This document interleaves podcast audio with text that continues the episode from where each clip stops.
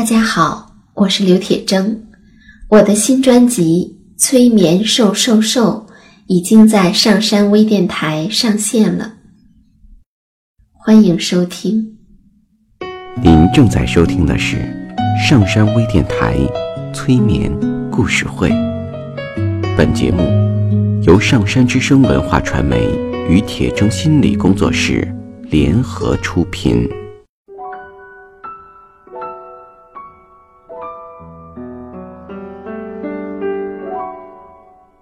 你好，我是铁铮，欢迎你和我一起走进催眠的世界。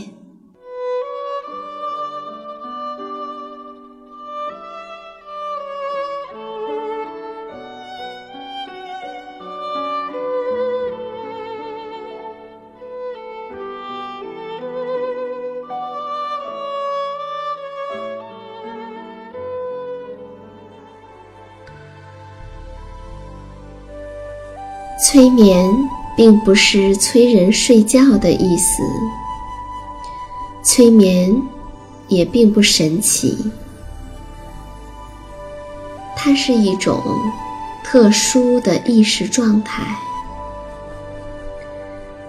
在这种状态中，人们的注意力不是跑来跑去的，而是聚焦在某一个焦点上。事实上，催眠就发生在我们身边，每一天。现在，请你坐下或者躺下，调整你身体的姿势，去体会催眠的感觉。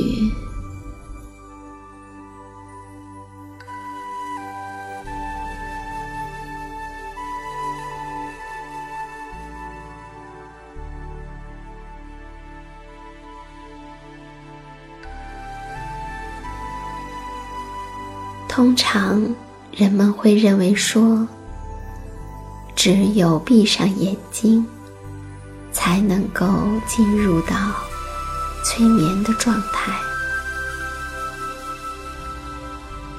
但其实，不用闭上眼睛的时候，人也可以进入到催眠之中。所以，无论你是闭上眼睛，还是不用闭上眼睛，无论你意识到或者没有意识到，都可以进入到催眠的状态。而对于经常听我们节目的你来说，当你闭上眼睛的时候，或许就可以很自然的进入到催眠的状态，而同时，你的意识依然保持着清醒。不过，也许当你闭上眼睛的时候，你还没有进入到催眠的状态里。那么，你可以非常努力的睁开眼睛，睁大，然后再闭上。看看自己有没有进入到催眠的状态之中。如果还是没有，那么你可以再非常努力的睁开眼睛，睁大。后在闭上。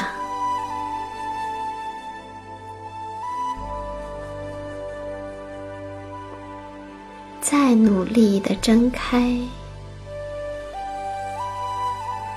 虽然你睁开的时候会越来越困难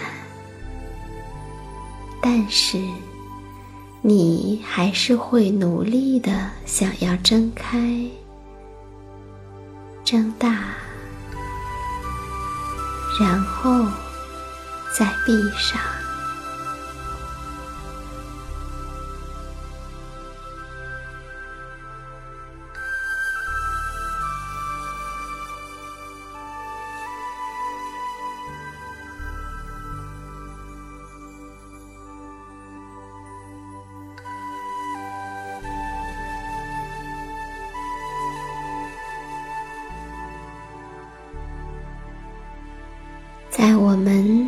小的时候，就听过农夫与蛇的故事。故事说，在寒冷的冬天里，北风呼呼的刮着。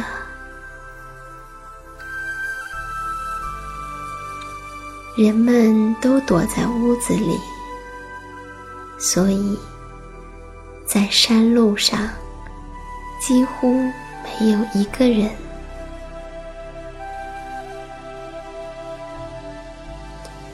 有一条蛇似乎冻僵了，它的身子卷起来，躺在山路旁边。不再动弹。这个时候，有一位农夫扛着一把锄头路过这儿。这位农夫，人们都说他是一位好心人。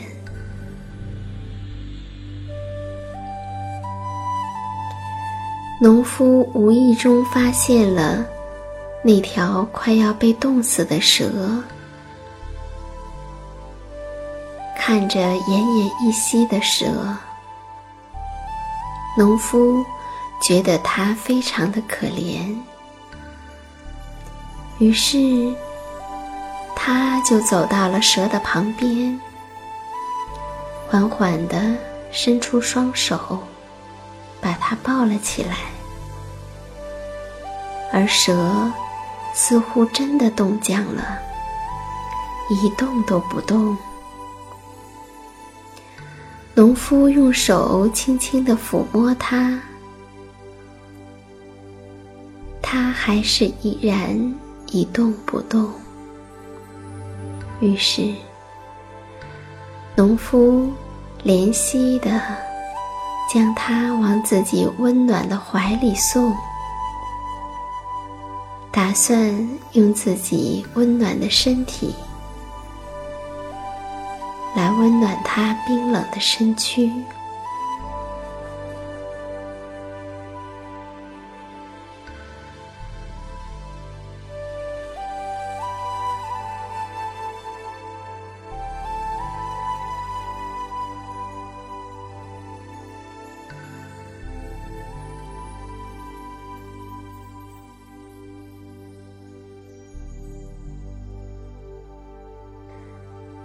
那蛇在农夫的怀抱里获得了温暖，而在他得到温暖之后，慢慢的苏醒了。他渐渐的睁开眼睛。缓慢的活动了一下身躯，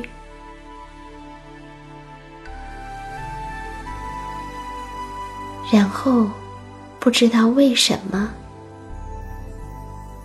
他狠狠的咬了农夫一口。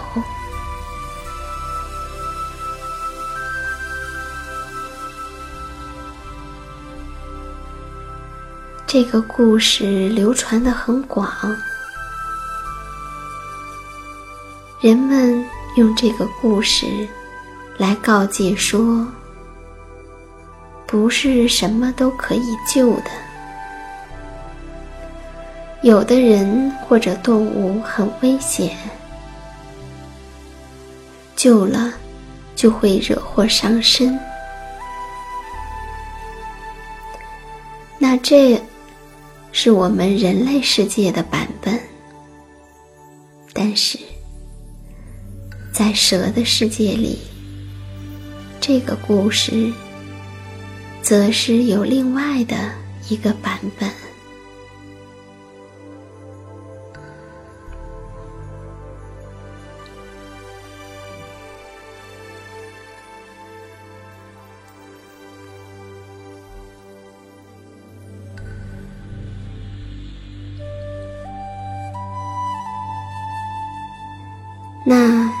在讲蛇的世界的版本之前，我们首先要知道，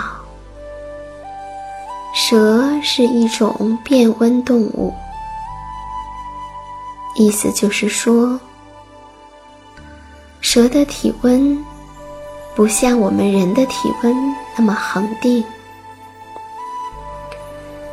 它们的体温是随着四季气温的变化。而变化的天气热，它们的体温就高；而天气冷，它们的体温就低。同时，它们体内的代谢活动，则是和体温变化息息相关的。也就是说，当体温高的时候，身体的代谢就高，活动也频繁；而当体温降低的时候，代谢就会降低，活动也会减弱。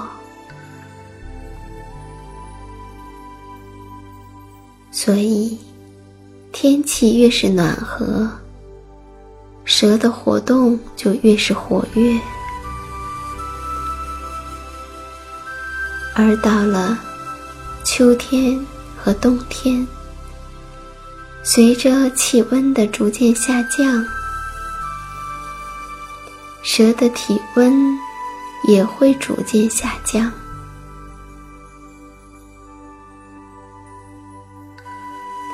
同时，随着体温的下降，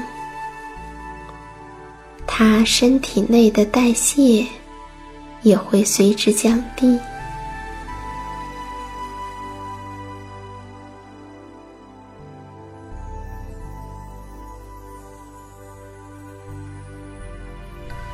气温越降越低，它们的体温。也会越降越低，体内的生理活动也会越来越慢。当它的生理活动减慢到一定水平之后，就会逐渐的进入到冬眠的状态。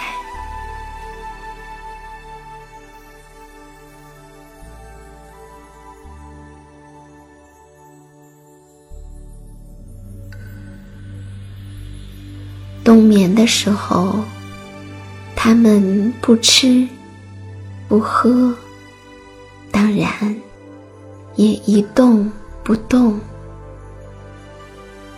等到第二年春暖花开、冰雪消融的时候，它们会从蛰伏状态中苏醒过来。重新开始一年新的生活。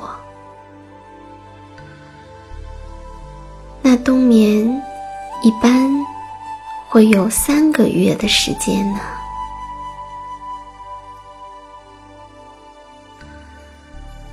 那了解了这个，我们再来听，在蛇的世界里，农夫与蛇的故事是怎样讲的？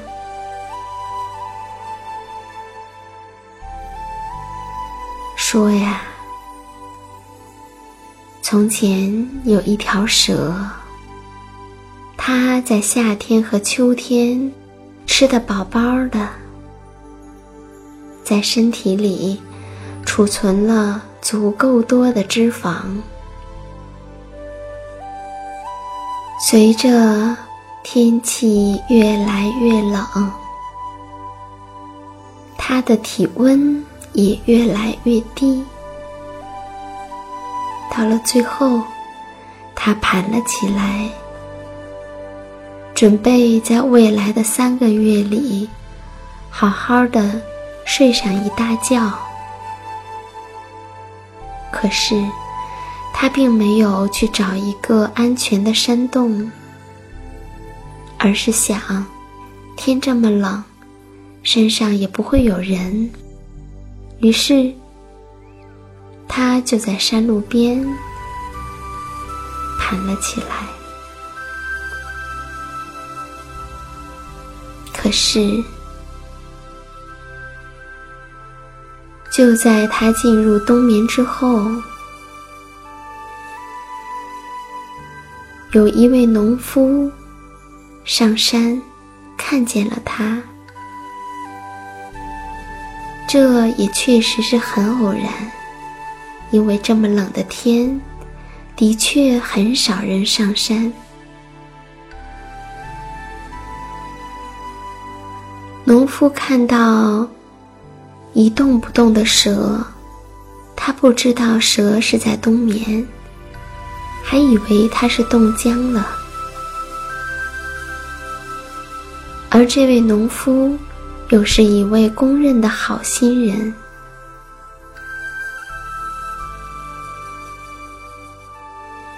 那他这么好心，看到冻僵的蛇，就把蛇放在了怀里。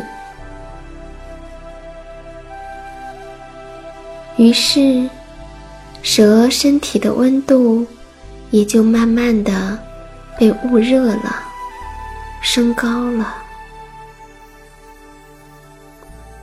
也就是说，蛇在沉沉的睡眠中被弄醒了，身体感觉这么的暖和。还以为是春天到了，于是他把头从农夫的怀里伸了出来。可是，一出来，他才发现好冷啊！居然还是冬天，蛇气坏了。就狠狠地咬了农夫一口，因为他感觉到自己似乎是被欺骗了。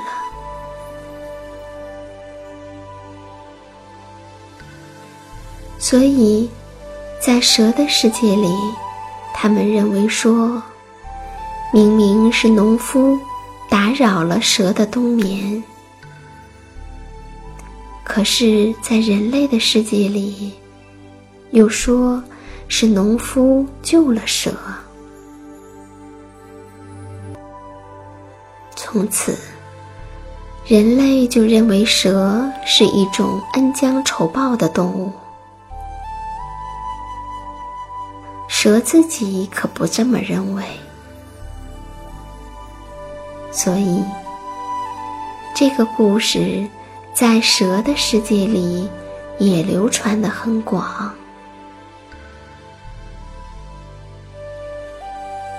在蛇的世界里，用这个故事去警告蛇们说：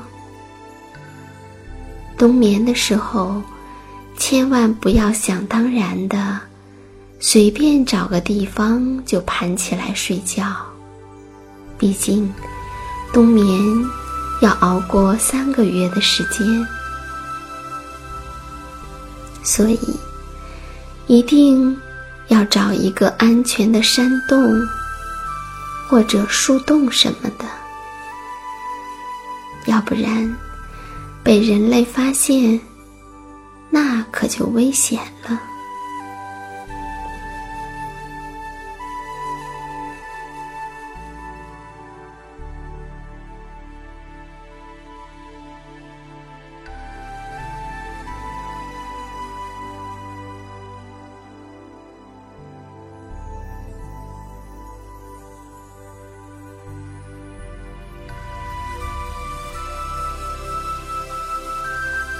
好像有很多事情都是这样，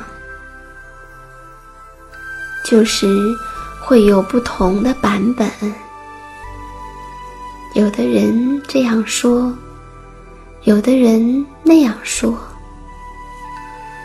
有的人相信这个版本，有的人相信那个版本。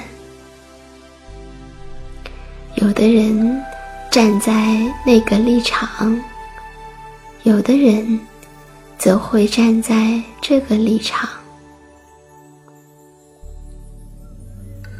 正因为这样，人们似乎总是会有一些矛盾和误解。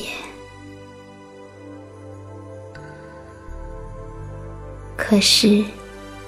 到底哪一个版本是真的呢？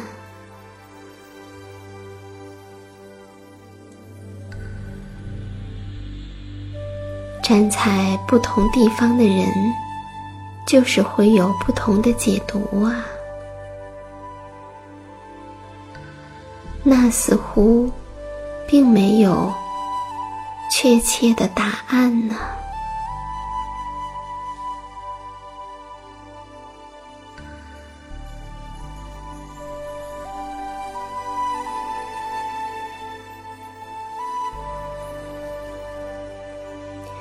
就好像说，我们看一座山，在这个方向上看，它是这样的；换了一个方向，它是那样的。那住在山这边的人，他们只从一个方向看，坚定的认为说，山就是这样。而住在山另一侧的人，他们也只是会从山的那一侧看。于是，他们认为说，山就是那样的。那除非我们能够真的站在不同的地方。才能将山的面貌看全吧。